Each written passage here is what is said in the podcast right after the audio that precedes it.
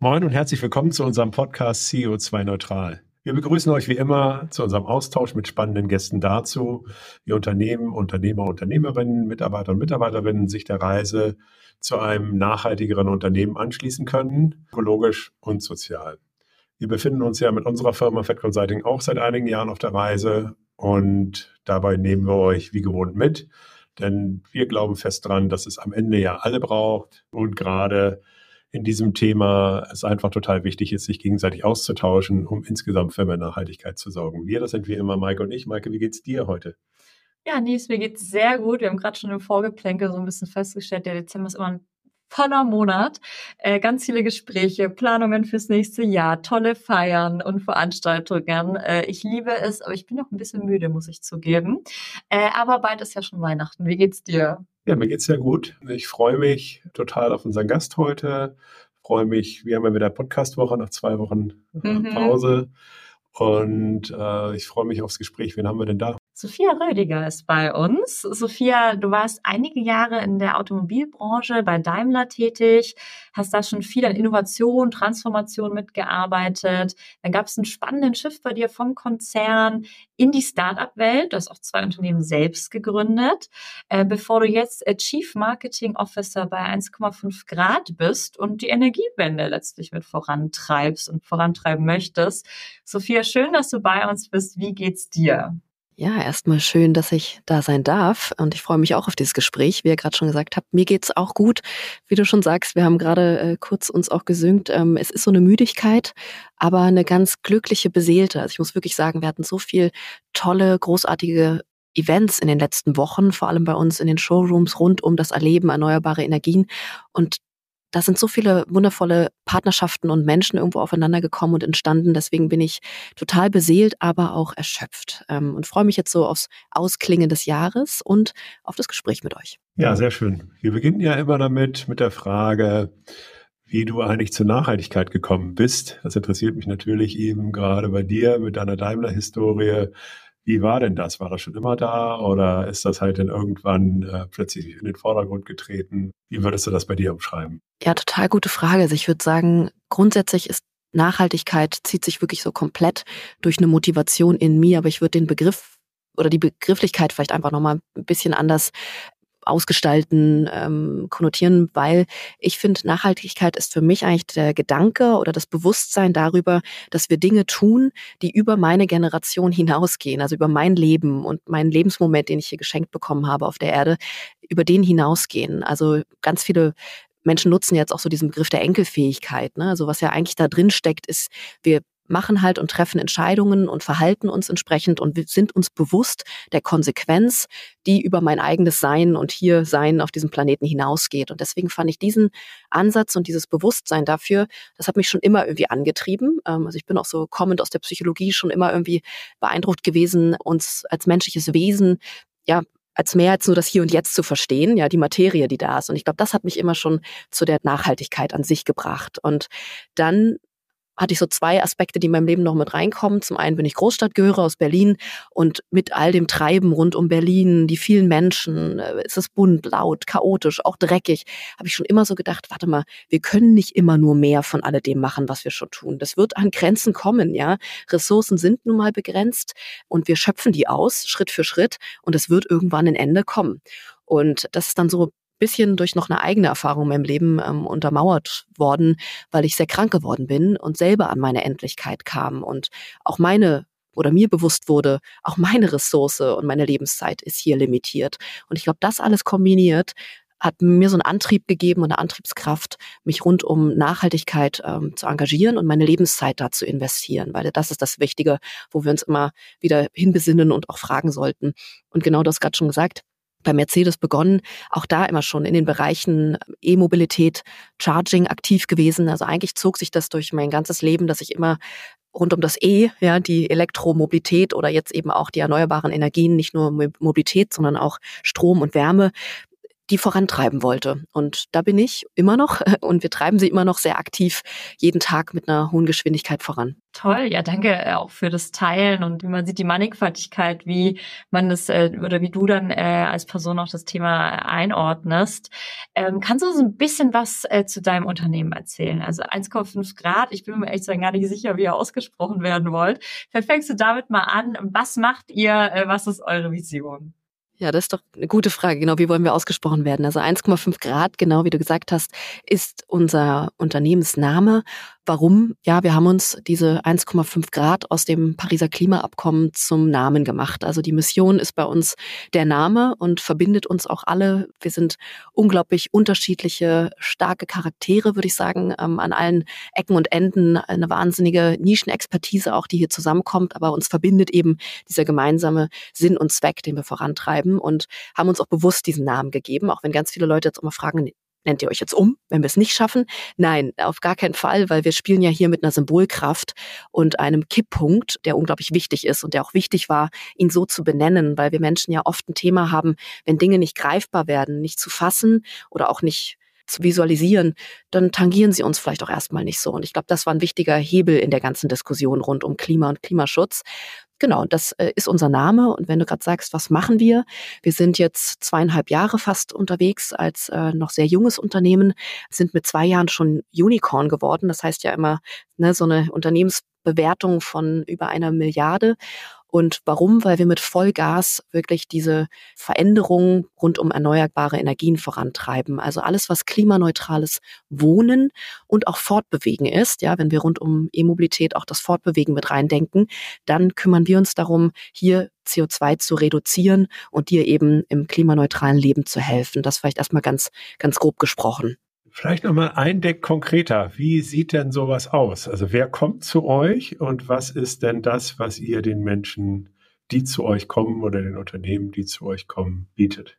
Genau, wir verstehen uns wirklich als die Plattform rund um Energietechnologie. Das heißt, du kommst zu uns im besten Fall, wenn ich es mir wünschen kann, im besten Fall mit einem Eigenheim, ja, mit einem Einfamilienhaus vielleicht, was dir gehört, was du gebaut hast und wo du jetzt sagst, ich möchte klimaneutral wohnen, also Energie beziehen und auch Wärme beziehen und möchte das eben mit einer PV-Anlage, einer Wärmepumpe und vielleicht auch noch mit einer Wallbox ausstatten, weil ich auch noch ein E-Auto habe. Das wäre jetzt mal so ganz perfekt gesprochen, wie du zu uns kommst. Und da siehst du schon, warum wir jetzt Energieplattform oder eben so ein One-Stop-Shop gerne so als eine Beschreibung uns in die Definition geben, denn du bekommst bei uns wirklich alles. Also wir sind klassisch vor zweieinhalb Jahren ganz stark im PV-Geschäft mit Solarpanelen gestartet, aber haben jetzt das Portfolio eben auch um alle weiteren Geräte ergänzt. Ja, ich sprach gerade schon von Wärmepumpe, von Energiespeichern, von der Wallbox fürs, für die Ladeinfrastruktur. Und du bekommst bei uns auch noch Energiemanagementsystem, heißt eine Intelligenz und auch noch einen Stromtarif. Und deswegen sagen wir One-Stop-Shop, weil wir eigentlich für unsere Kunden und Kundinnen wirklich das gesamte Erleben rund um CO2-neutrales Wohnen gestalten. Ihr seid ja deutsches Unternehmen. Also deutsches Startup, Unicorn, gibt's ja ein paar, so viele gar nicht, aber gibt's ja dann halt eben doch einige. Wie würdest du denn mal die Rahmenbedingungen hier in Deutschland umschreiben? Fiel es euch leicht? Kriegt ihr den entsprechenden Support oder habt ihr irgendwie Wettbewerbsnachteil gegenüber ausländischen Unternehmen?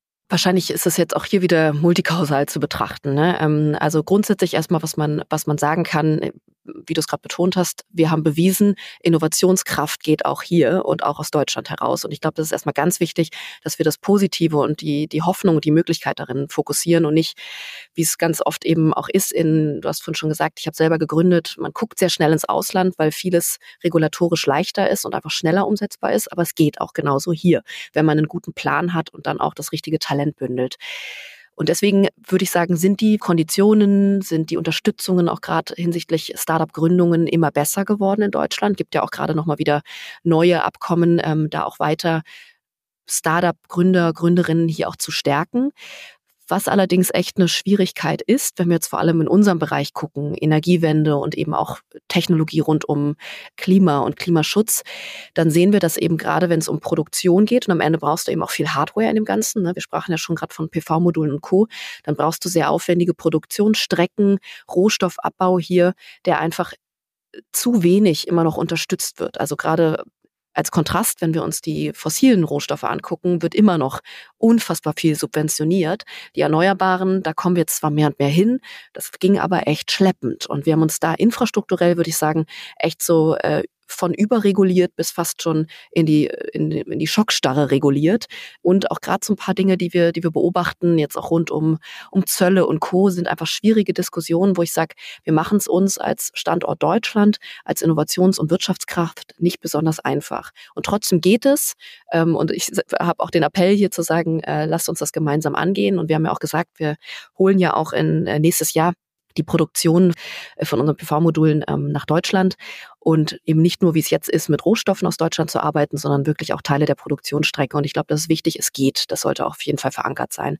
Aber ja, wir sind an vielen Stellen, äh, würde ich sagen, zu wenig mutig. An anderen überregulieren wir. Und dann wieder bei anderen Dingen versuchen wir immer aufgrund der Sicherheit, diesem Sicherheitsbedürfnis, alle Strukturen parallel aufrechtzuerhalten. Also ich finde es auch so, das hybride Auto ist fast so ein schönes Sinnbild dafür, dass wir immer versuchen, statt mal zu sagen, das eine jetzt radikal zu tun, versuchen wir alle Hintergrund-Back Abstrukturen aufzubauen und im absoluten hundertsten Sicherheitsfall auch nochmal was abzusichern, was unglaublich viel Geld kostet. Und das tun wir auch gerade rund um die Erneuerbaren. Wir bauen Parallelwelten auf und das kostet uns einfach. Das muss uns bewusst sein. Ne? Ich sage jetzt auch nicht, ob das gut oder schlecht ist, möchte ich jetzt gerade gar nicht ähm, alleine hier im Raum bewerten, aber uns muss bewusst sein, es macht uns langsamer und es kostet uns mehr als andere, die radikaler auf in dem Fall ein Pferd der Erneuerbaren setzen. Es hängt ja auch ganz viel ein bisschen mit dem Thema Dezentralisierung und wenn wir jetzt auf unser Stromnetz und Stromtarife blicken und so weiter, was du auch erwähnt hattest, eine Zeit lang viel Förderung, dann irgendwie kaum noch. Da sind ja auch einige tatsächlich, wenn wir über PV-Module sprechen etc., sind ja einfach gute Hersteller auch in, in Insolvenz gegangen aus Deutschland.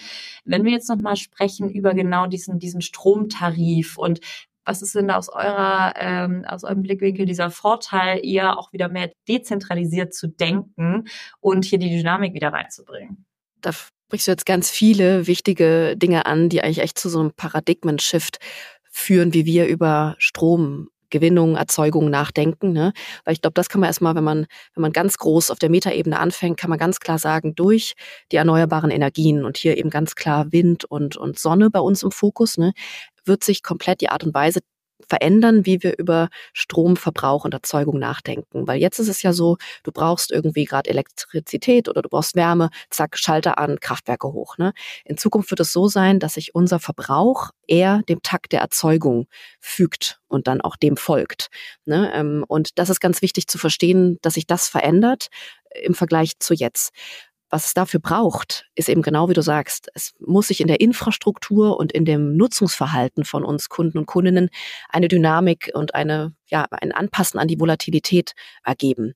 Und das wird möglich durch Veränderungen, die jetzt gerade auch vor allem im nächsten Jahr auch in Deutschland fokussiert werden. Wir sind da sehr, sehr langsam, wenn wir ins Ausland gucken. Richtung Schweden, Dänemark, aber auch Italien. Da sind Infrastrukturen schon viel weiter, die diese Dynamik überhaupt möglich machen. Und ein ganz äh, kleines Teil und, und Puzzleteil im Ganzen ist der Zähler, den du da im Keller hast. Ne? Da siehst du, wie starr das bei uns ist. Du gehst einmal im Jahr runter, schreibst deine Zählernummer ab und schickst die irgendwie an deinen Stromanbieter. Ne, das ist es, wie wir uns aktuell mit einer Dynamik ähm, also, oder Abrechnung im Strombereich beschäftigen. Ne? Und jetzt hast du gerade schon dynamische Stromtarife angesprochen. Das heißt, was sich hier verändert in Zukunft ist, dass wir ähm, im stündlichen Takt wirklich Abrechnungen möglich machen. Ja, das nennt sich dann der intelligente Zähler, den wir bald hoffentlich alle in unseren Kellern haben. Und der macht es möglich, dass wir im Stundentakt abrechnen. Und was dadurch jetzt möglich wird, ist, dass wir eine Dynamik, die am Strommarkt herrscht, die ist schon immer da, die ist auch jetzt da, dass wir die auch preislich abbilden können und davon profitieren können. Heißt, unsere Kunden und Kundinnen bei 1,5 Grad können jetzt schon mit Dynamic Pulse, so heißt der dynamische Stromtarif, können von diesen Preisschwankungen an der Strom Strombörse, in Leipzig gibt es eine Strombörse, können Sie profitieren. Und zwar wie? Immer dann, wenn viel Erneuerbare im System sind, also viel Wind pustet oder gerade viel Sonne scheint, dann drückt das den Strompreis. Das ist, das ist ein Automatismus, der herrscht auch jetzt schon. Und diese sinkenden Strompreise, die können wir gerade in unseren starren Stromtarifen überhaupt nicht abgreifen. Die können wir aber in Zukunft den Kunden und Kundinnen anbieten und somit auch einen sinkenden Strompreis oder manchmal sogar negativen mit anbieten. Nämlich genau, wenn du dann zu dem Zeitfenster Strom an der Strombörse einkaufst. Und das wird möglich durch Digitalisierung, durch Automatisierung und eben durch diese dynamischen Abrechnungen, gerade diesen Smart Meter, diesen intelligenten Zähler, den ich genannt habe. Und das ist wirklich eine komplett neue Art und Weise, wie wir Strom beziehen im Vergleich zu was wir gerade gesagt haben. Ich hatte 15 Jahre den gleichen Grünstromanbieter und einmal im Jahr schicke ich einen Zählerstand rüber. Das bedeutet also, die Vernetzung muss ja dann noch weitergehen. Ne? Also wenn ich jetzt mir vorstelle, dass mein E-Auto jetzt geladen wird, müsste das natürlich eben dementsprechend ja auch zu den äh, günstigen Stromzeiten laden, richtig?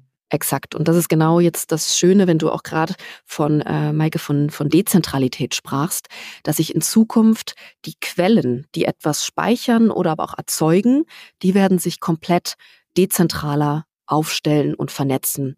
Ja, gerade haben wir zentrale Kraftwerke, also wir haben Punkte, an denen große Anbieter ein Kraftwerk laufen haben und von diesem zentralen Punkt werden dann über Leitungen eben wird Energie zu uns gebracht ne, und verteilt. Und in Zukunft wird es so sein, dass ein Haushalt oder aber auch dein E-Auto mit einer, mit einer Speicherbatterie im Auto zu kleinen Partizipatoren ja in dieser in diesem Energienetz werden.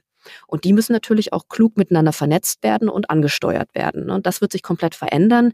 Da werden Energiemanagementsysteme mit eingreifen und aktiv werden. Bei uns ist das der Heartbeat. Das ist ein, könnt ihr euch vorstellen, wie ein kleiner Computer. Der hat eine künstliche Intelligenz drauf, also Algorithmen und die werten aus und programmieren und steuern dann automatisiert deine Geräte an. Und wenn wir jetzt gerade das mal zusammenbringen mit der Strombörse, mit sinkenden Strompreisen, Jetzt machen wir ein Beispiel. Nachts ganz viel Wind weht, wenig Abnahme, weil es dunkel ist, wir haben unsere Häuser nicht beleuchtet, sondern schlafen alle, dann sinkt der Strompreis ins Negative. Und jetzt würden wir bei dir, Nils, dein Auto anschmeißen und den Speicher voll machen, also die Batterie voll machen. Das machst natürlich nicht du, also du musst dir keinen Wecker stellen, sondern automatisiert, wie gerade gesagt, der Heartbeat, der schmeißt dann die Anlage an, dein Auto fängt an zu laden und bezieht jetzt Strom in die Batterie zu einem negativen Preis, heißt du bekommst sogar Geld in deinen Energiegeldbeutel nach Hause. Und das ist die neue Art und Weise, was wir vorhin gesagt haben mit dein Verbrauch folgt der Erzeugung. Ne? Viel ist da, jetzt springt dein Verbrauch an. Das hättest du sonst nicht gemacht, weil du natürlich schläfst aber durch eine intelligente digitale Steuerung wird es in Zukunft möglich. Und das ist eigentlich diese Veränderung am Energiemarkt, die auch dieses Leben von Sonne und Wind oder im Takt von Sonne und Wind möglich macht. Was ich mich da frage, ist, wenn ich jetzt mal so bei uns mit den Handwerkern spreche, ja, also sozusagen ich wohne zur Miete und äh, bin dementsprechend auch immer wieder äh, angewiesen, äh, dort halt gewisse Sachen zu tun, ja. Und ich kann mir das also jetzt gerade wirklich nur schwer vorstellen, dort halt auch tatsächlich den Schiff zu vollziehen. Äh, ich nehme halt die Herausforderung wahr, dass da ganz viel überhaupt noch nicht digital gedacht ist. Weder in der Auftragsabwicklung, noch in der Rechnungsstellung, noch in der Möglichkeit, wie ich halt wie das Geld überweise, noch in der Terminabstimmung, ja, und schon gar nicht in den Inhalten, ja. Also wenn ich da halt irgendwie sage, okay, ich will das irgendwie an, in irgendeiner Form, an irgendeine Form der Intelligenz anschließen, ähm, gucke ich da halt in sehr große Augen aber ähm, da passiert halt noch nichts. Also da habe ich halt das Gefühl, da wird die Gastherme angeschlossen, so wie die vor 20 Jahren angeschlossen wurde und dann ab und zu mal gereinigt. Siehst du da irgendwie auch eine Herausforderung? Wie wollt ihr denn das überhaupt stemmen? Da sprichst du was ganz, ganz Wichtiges an und eigentlich so ein bisschen unseren Startpunkt, ähm, warum 1,5 Grad gegründet worden ist und ähm, mit einem drei Kapitel Masterplan sozusagen auch, auch vorangeht jeden Tag. Und Kapitel eins des Masterplans ist nämlich genau das, was du gerade beschreibst. Also wir haben am Markt gesehen, technologisch ist eigentlich alles da. Verstanden haben wir irgendwie auch, dass wir diese Energiewende brauchen. Wo ist jetzt das Bottleneck? Und genau wie du gerade beschreibst, vor allem ein Stellhebel in dem Ganzen sind diese sehr fragmentierten kleinen Betriebe, die sehr traditionell handwerklich vorangehen und eben genau wie du sagst, noch nicht digitalisiert sind oder waren waren. Und da haben wir begonnen und haben deswegen auch eine Unternehmensgruppe gebaut. Also 1,5 Grad ist eigentlich eine Unternehmensgruppe. Wir sind jetzt inzwischen auch schon an 68 Standorten bis nach Australien hin aktiv und haben ähm, in Deutschland sehr, sehr viele Meisterbetriebe vor Ort bei dir. Und das macht uns auch ein bisschen besonders. Also ich schicke dir jetzt nicht aus Hamburg hier irgendwie eine Truppe vorbei, weil du bei uns einen Auftrag gestartet hast, sondern du hast immer auch den Meister und die Meisterin vor Ort, mit denen wir eben zusammen in der Gruppe zusammenwirken. Und die haben wir komplett digitalisiert. Also jeder, der in unserer Gruppe mit dabei ist, hat verstanden, wir müssen gemeinsam Synergien schaffen, ja, wenn es auch um Bestellen, um Logistik geht. Dadurch können wir unseren Kunden und Kundinnen ja viel günstigere Preise auch anbieten durch Großbestellungen. Das ist ja auch nicht möglich, wenn ein Kleinstbetrieb mal zehn Wärmepumpen bestellt. Ne? Also wir haben eine ganz andere Durchschlagkraft auch auf die Hersteller und sind auch selber Hersteller geworden. Das war ein Betrieb ja vorher auch und für den auch gar nicht denkbar. Und richtig, wir haben Digitalisierung eben vor Ort auch durchgezogen mit einem gemeinsamen CRM-Tool, ja, mit Logistikplanungstools, wie du gerade gesagt hast, mit einer Auftrags, ähm, also einem Auftragsplan, aber auch einem Auftrag einstellen bei dem Kunden und einer Terminvereinbarung. Und so sind wir bis hin zu am Ende Social Media, wo wir dann natürlich auch die Produkte und die Botschaften und die Bildungsangebote auch platzieren können, sind wir gemeinsam digital geworden. Und das ist genau dieser One-Stop-Shop ähm, in Kapitel Nummer eins, von dem ich auch einleitend sprach, den wir hier integriert haben. Und das Besondere ist, die ganze Wertschöpfungskette wurde integriert. Also von Herstellung, ja, wir produzieren ja eben auch die eigenen PV-Module, bis hinten zu dem Lifecycle bei dir vor Ort, wo du auch immer wieder den Meister, die Meisterin hast, der vorbeikommt oder die vorbeikommt, wenn du ein Problem hast. Das ist wirklich komplett integriert und digitalisiert worden. Und dann, wie du auch gerade schon gesagt hast, bis hin zu einer Intelligenz, die wir bei dir zu Hause verbauen. Also wir verbauen auch keine einfach nur dummen Geräte. Ja, nur ein PV-Modul auf deinem Dach, muss ich ganz ehrlich sagen, ist mal nett, aber ist auch einfach, bleibt eine dumme PV-Anlage. Richtig intelligent wird es erst, wenn sie mit dem Gesamtsystem spricht, mit der Wärmepumpe spricht und eben automatisiert angesteuert wird. Wie wir es gerade an dem Beispiel der Wallbox und des Ladens hatten deines Autos, ist es ganz wichtig, dass diese Produkte intelligent werden. Und das erzielen wir eben nur durch Digitalisierung.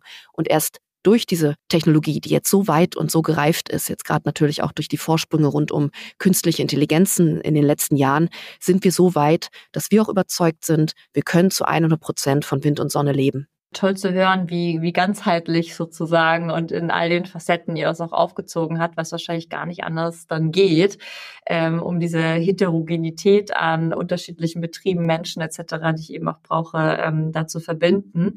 Ähm, du hast ganz eingehend gesagt, dass ähm, euer Wunschszenario das Einfamilienhaus ist. Äh, das schreit ja für mich sehr nach privatem Eigentum. Ist es auch so, dass es für Firmen interessant sein könnte, allgemein, die auch Grundstücke besitzen? Und wie ist es, Nils hat ja gerade so ein bisschen aus, aus einem persönlichen Schmerz gesprochen, wie ist es denn, ähm, wenn ich jetzt Mieter, Mieterin bin? Äh, habt ihr da auch schon irgendwie Gedanken? Oder ist es natürlich schwer, weil am Ende muss natürlich der entscheiden oder wird der entscheiden dürfen, dem das Gebäude gehört. Aber beschäftigt ihr euch damit auch schon? Also erstmal ganz wichtig, wie du, wie du gerade sagst. Also wir haben ganz klassisch begonnen weil am Ende, ne, wir sind zweieinhalb Jahre alt, wir müssen echt gucken, wo sind wir wirksam, ne? weil die Ressourcen sind limitiert. Das ist jetzt vielleicht anders als äh, ein Stadtwerk oder ein äh, großes Unternehmen. Ähm, wir müssen sehr gezielt und fokussiert gucken, wo bringen wir unsere Ressourcen auch ein und wo sind wir wirksam. Und die höchste Wirksamkeit war einfach jetzt im ersten Schritt beim Einfamilienhaus, genau wie du sagst, weil wir da den Entscheider, die Entscheiderinnen vor Ort haben und sofort loslegen können. Sind aber auch mehr und mehr jetzt in Quartierslösungen reingegangen. Wir haben auch schon mehr Parteienhäuser, ähm, also lernen da auch Schritt für für Schritt. Und du sprachst was Wichtiges an. Wir haben die Commercial Unit auch aufgebaut, jetzt seit einem halben Jahr und werden da größer und wachsen da gerade. Im ersten Schritt richten wir uns sehr stark an KMU, also so Mittelstand und Kleinstunternehmen, die große Lagerhallen haben, Bauernhöfe, ne, Landwirte, all sowas und sind da auch schon immer mehr gerade im Ausbau und im Lernen von Großprojekten. Und das macht Spaß, weil wir da natürlich auch nochmal eine ganz andere Zielgruppe ansprechen können, genau wie du es gerade betonst. Wenn wir jetzt so im ja mit Blick auf irgendwo, ich habe eine Mietswohnung in der Innenstadt, ja, ich selber hier so, wir sitzen in, in Hamburg in der Innenstadt, was können wir da tun? Da haben wir zwei Antworten drauf. Zum einen möchte ich erstmal jeden und jede motivieren, immer, wenn wir über unseren Namen 1,5 Grad nochmal nachdenken, auch zu gucken, was kann denn mein persönliches 1,5 Grad Klimaziel sein? Und dann muss es jetzt auch nicht immer Wärmepumpe, PV-Anlage, Wallbox sein, E-Mobilität, sondern es kann auch heißen, ich fahre mal öfter mit dem Fahrrad oder ich mache was ganz Kleines anderes oder ich denke über Plastik nach oder was auch immer. Ne? Also da möchten wir auch immer jeden motivieren zu sagen, nicht einfach jetzt gar nichts tun, weil ich irgendwie sage, ich kann jetzt halt nicht die große Gesamtlösung mit 1,5 Grad bauen, sondern dann vielleicht zu gucken, was ist mein kleiner Beitrag. Das ist Antwort Nummer eins. Und die zweite Antwort, wir sind dran mit dem dynamischen Stromtarif, über den wir gerade sprachen, Dynamic Pulse, wer bei uns heißt, wollen wir nächstes Jahr auch mehr und mehr die breite Masse ansteuern und sagen, auch wenn du mit uns nicht PV und Wärmepumpe verbauen kannst, kannst du einen dynamischen Tarif kaufen, partizipieren und eben auch hier vom günstigsten und saubersten Strom partizipieren. Und da sind wir stolz dran, dran zu arbeiten. Aber ja, gerade heute zum aktuellen Zeitpunkt ist immer noch mein Traumkunde und meine Traumkundin am liebsten jemand, der ein Eigenheim hat und mit uns das Energieprojekt alleine entscheidet.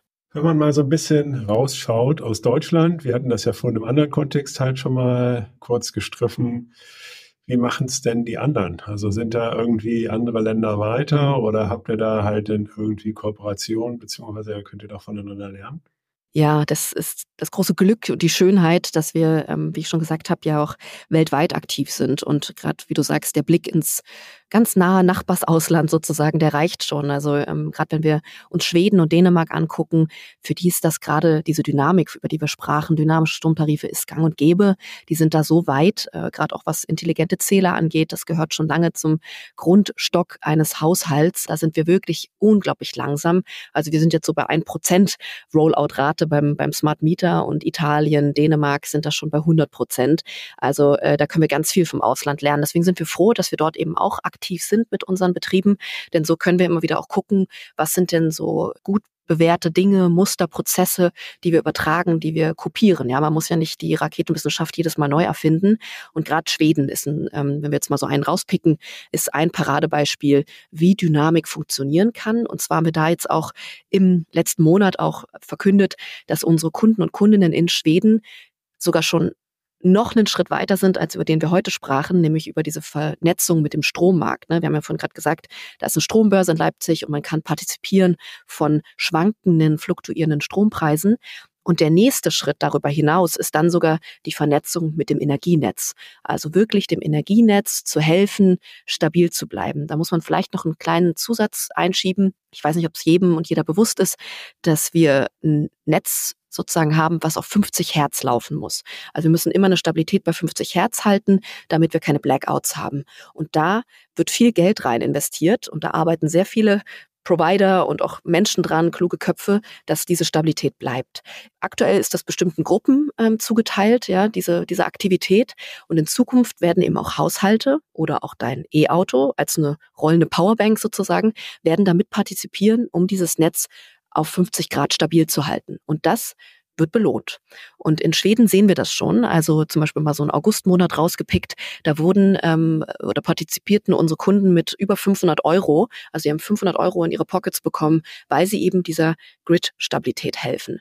Und jetzt sieht man, wenn wir dieses, diese Next-Episode sozusagen noch erreichen, dass sich so ein System bei dir zu Hause zu 100 Prozent lohnt, ne? weil du wirklich davon profitieren kannst und wirklich noch Geld verdienst, wenn du den Wechsel auf erneuerbare Energien schaffst und mitmachst. Und das wird kommen. Das wird auch in Deutschland kommen. Ähm, das ist so sicher wie das Arm in der Kirche. Nur wir haben noch ein paar Schritte gemeinsam zu machen. Und wie ihr natürlich zu Recht sagt, auch hier wieder beginnen wir bei einem Haushalt, der im besten Fall ein Einfamilienhaus ist, also eine Gesamtanlage, ein Gesamtenergiesystem verbaut hat. Trotzdem denken wir auch weiter und irgendwann wird es auch jede Mietswohnung und ja, Familie sein, die irgendwo in der Mietswohnung Hamburger Schanze wohnt oder so.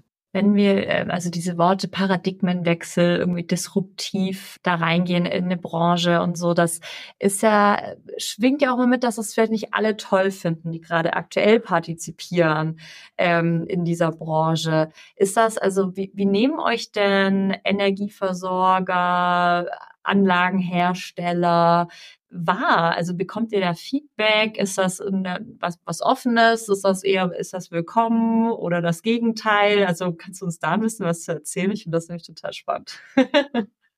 Die bekommen große Angst vor unserer Geschwindigkeit. Nein, ähm, also muss man auch wieder total differenziert betrachten. Also erstmal ganz groß gesprochen, mit all denen, mit denen wir arbeiten, auch unser direkter Wettbewerb, ähm, und da gibt's ja auch noch, noch gute andere Unternehmen, die da aktiv sind, wir arbeiten ja erstmal alle an der gleichen großen Vision, nämlich der Wechsel auf 100 Prozent Erneuerbare. Ne, wenn man jetzt da sagt, wer sind jetzt da die Gegner, und du sprachst gerade von denen, die davon profitieren, aktuell von Systemstrukturen, die wir Jahrzehnte aufgebaut und auch stabil gehalten haben, dann sind das ja vor allem alle die, die ihr Hauptgeld mit fossilen Brennstoffen verdienen, gewinnen und so weiter. Ne? Und die finden das natürlich jetzt im ersten Schritt grundsätzlich nicht so gut, weil wir natürlich sehr radikal ihr, ihre stabile Säule ja, anbohren oder ansägen, wie auch immer du es sagen oder nennen magst. Trotzdem sehen wir auch bei einem Anbieter wie Shell und so weiter, die gehen ja auch den Wechsel und den Wandel. Nur für die ist es natürlich sehr schwierig, weil die müssen einen riesen Gesamtapparat transformieren, während wir neu gestartet sind und unser Geschäftsmodell auf diesem neuen Ansatz aufbauen dürfen und durften. Das ist natürlich der große Vorteil. Deswegen ja, bekommt man an vielen Stellen Angst vor der Geschwindigkeit und guckt natürlich auch so ein bisschen ähm, neidisch dahingehend, dass wir uns so stark fokussieren können. Weil wir jetzt mal gesprochen, ich war letztens auf einer Konferenz mit Stadtwerken, die haben die gleiche Vision wie wir. Die sprechen auch genau von diesem von diesem Haus, was wir jetzt gerade hier gemeinsam gezeichnet haben, mit so einem Energiemanagementsystem, wie ich es hier mit Heartbeat geschildert habe, mit dieser Intelligenz und dann diese Steuerung mit dem Strommarkt und mit dem Energienetz, ist genau deren Vision. Sie kämpfen aber damit, dass sie von Beginn an jeden und jede glücklich machen müssen und bekommen dann natürlich viel Gegenwind, wenn man jetzt auf einmal nur eine Lösung für eine kleine Gruppe ein, ein Puzzleteil anbietet. Da haben wir einen großen Vorteil, dass wir anders starten dürfen und dann eher ausweiten und nicht von Beginn an gleich sagen, oh, wir machen die eierlegende Wollmilchsau für alle möglich. Das ist so ein bisschen der Ansatz, der uns zugute kommt und der uns einfach radikal schnell werden lässt. Ne? Und das macht natürlich Angst, muss man ganz ehrlich sagen.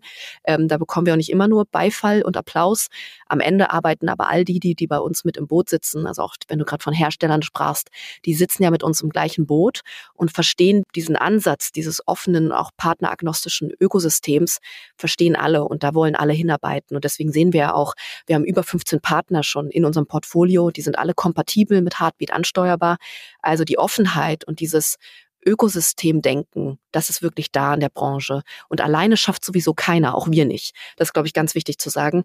Und diese Offenheit erlebe ich überall. Also auch, egal auf welchen Events wir waren, jetzt auch gerade zuletzt, sogar mit dem Staatssekretär äh, aus dem, aus dem Ministerium rund um Wirtschaft und, und Klima, die sind alle unglaublich offen. Also, dass ich da sitzen darf als ein Startup, ist so neuartig und dass wir da mal auf den Putz hauen dürfen und das auch gehört wird und dann auch gemeinsam ein Dialog gestartet wird, ist wirklich neuartig in der Branche. Und das macht mir ganz viel Mut, auch wenn wir trotzdem noch in der Realisierung natürlich auch noch einen Weg zu gehen haben.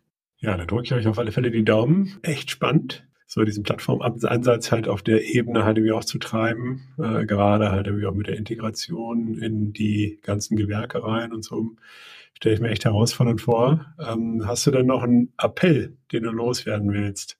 Ja, also ein Mini-Appell habe ich ja schon mal so mitgegeben. Vielleicht kann der Jahreswechsel ja auch nochmal so eine Motivation sein, über das eigene kleine persönliche Klimaziel nachzudenken. Mein größerer Appell wäre aber eigentlich, dass wir grundsätzlich dieses ganze Narrativ rund um den Klimawandel, um die Energiewende gemeinsam mit Hoffnung und mit Positivität aufladen. Das ist ein Weg. Ich weiß, das ist jetzt ein großer Appell. Aber was ich halt immer noch gerade erlebe, ist, dass dieses ganze Narrativ sehr angstbehaftet ist, auch immer noch so, boah, wie unsexy ist einfach Energiewende. Und deswegen greifen wir ja da gerade auch an mit einer frischen neuen Marke, mit einem Aufladen von, hey, das Ganze kann modern sein, das kann Spaß machen und auch Handwerk hat genauso viel Wert darin, wie ich bin Student und habe danach irgendwo bei den großen Big Fours eine, eine Unternehmensberaterkarriere gestartet. Handwerk ist so wichtig und wir müssen es gesellschaftlich wieder aufladen mit einer Positivität. Und das wäre so ein bisschen mein Appell eigentlich an uns als Gesellschaft, dass wir sagen, wir können das nur gemeinsam schaffen mit auch einer Diversität in dem Ganzen. Also einer Diversität meine ich Handwerk wieder aufladen als einen Stellenwert oder eine, eine Berufsgruppe, die wertvoll ist ne? und die genauso viel Wert hat wie alle anderen, die da drin wirken in der Gesellschaft. Und das wäre für mich so ein Appell an uns alle. Das ist ein großer Appell, ich weiß, aber der ist unglaublich wichtig, weil wir haben da echt so ein bisschen was geschaffen, ähm, was es einfach schwierig macht, auch den Mut zu haben, zu sagen, ich gründe in dieser Branche. Ich bin Meisterin und mache einen Meisterbetrieb auf. Und ich kann nur jedem sagen, jetzt gerade wenn man das auch so beobachtet, ähm, wohin Geld fließt, ist ja auch immer ein guter Indikator, um zu gucken, wo geht was ab, wo bewegt sich was. Ähm, wir haben es ja als Unicorn auch vorgemacht. Die Energiebranche ist, wird in den nächsten Jahrzehnten, würde ich mal fast sagen, das Feld sein, wo ganz viel Innovation entsteht, ganz viel Geld hinfließt und man unglaublich viele coole, ja, Gründungsmomente auch schaffen kann. Und gerade für junges Talent würde ich sagen, äh, schaut da unbedingt hin. Da geht viel ab. Sophia, vielen Dank für deine Zeit, äh, die äh, tollen Informationen, die du uns gegeben hast und glaube ich wirklich sehr, du, du schaffst es wirklich, diese Komplexität super runterzubrechen. Ich glaube, das hilft total, sich überhaupt diesem Thema mal stellen zu wollen, ähm, ganz allgemein als, als Person und sicherlich auch vielen, die ein Eigenheim besitzen. Deswegen vielen lieben Dank auch für den Appell und dass du dir die Zeit genommen hast. Ja, danke, dass ich da sein durfte. Genau wie ihr sagt, es ist komplexes Thema. Ähm, deswegen müssen wir da alle uns gemeinsam helfen, gute Geschichten zu erzählen und eben auch viel zu bilden und aufzuklären. Ähm, das ist auch ein großer, großer Ansatz und eine Motivation, die wir haben. Deswegen vielen Dank, dass ich bei euch sein durfte und für das Gespräch.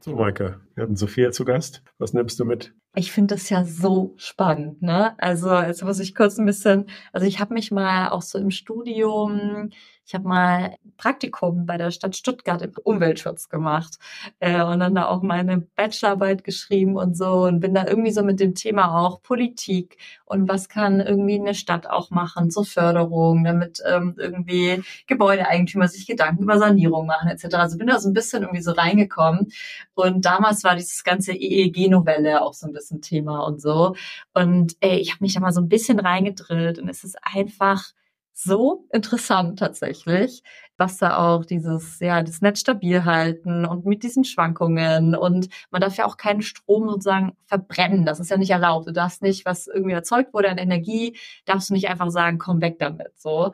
Also es ist ja, ich finde es total interessant und ich finde es geil, dass ähm, jetzt dieser Umschwung kommt und einfach Menschen, Firmen, Beteiligte diese Komplexität mal runterbringen und wirklich mal dieses Doing gehen.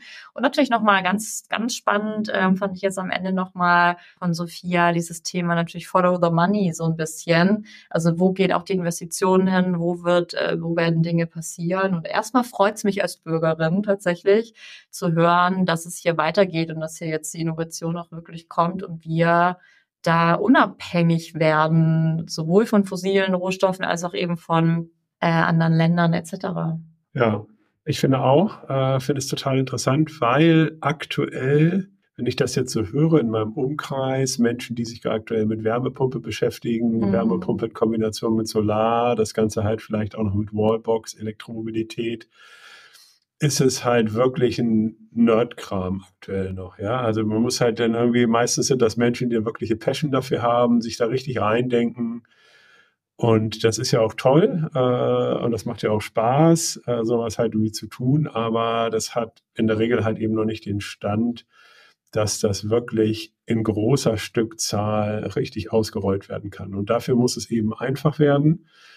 Und das ist ja eben genau bei dieser Herausforderung, dass es eben ein komplexes Thema ist, ne, weil ja jedes Haus ist anders, überall mhm. steht die Sonne anders, jeder ist anders angeschlossen, jeder hat andere Bedarfe halt in Bezug auf Heizung und so weiter. Also es braucht eine hohe Individualität, aber gleichzeitig ist es halt dann irgendwie äh, ein komplexeres komplexe Herausforderung und das Ganze halt eben zu managen, integriert zu managen da muss es eben einfachere Lösungen vergeben und deswegen äh, begrüße ich das sehr, dass es da eben Unternehmen gibt, die da vorangehen, eben auch kleinere Unternehmen gibt, die die großen mal tackeln, also jetzt mit 1,5 Grad äh, die die großen Energieversorger mal ein bisschen auf Trab bringen. Und insofern äh, drücke ich denen da halt auf alle Fälle sehr die Daumen. Und gleichzeitig eben auch diese Narrative aufzubrechen, na, das funktioniert ja alles nicht bei uns, weil äh, wir, unsere Netze sind ja nicht groß genug und alles wird äh, den Bach untergehen und es wird dunkel in Deutschland und so weiter und so fort. Also da halt auch einfach mal ein bisschen Realismus dagegen zu stellen, einfach zu sagen, okay, ey, das geht alles. Und es ist gleichzeitig halt irgendwie auch noch für die äh, für die Menschen, die es nutzen, äh, noch günstiger als dieser Standardtarif. Also das ist halt auf alle Fälle, äh, gibt das Hoffnung. Ja. Absolut. Und ich meine, das ist gerade so ein bisschen angedeutet. Ne? Ich glaube, wenn man jetzt in die jüngste Vergangenheit hier gerade in Deutschland schaut, hat vielleicht die, das eine oder andere Medium, das äh, gewisse äh, Aussagen äh, stumpf reproduziert hat, nicht geholfen. Und das war ja auch oftmals einfach auch nicht die Wahrheit, die da, ähm, die da irgendwie einfach verbreitet wurde. Und das ist auch irgendwie teilweise frustrierend, äh, auch als Bürgerin. Alright. Alright. Aber wir sind äh, froher Dinge und wollen jetzt nicht äh, Sophias so optimistischen Appell am Ende wieder kaputt machen hier. Deswegen äh, war das wieder eine sehr spannende und aufschlussreiche Folge. Und ich freue mich auf die nächste, Nils. Ich mich auch. Bis dann. Danke. Ciao.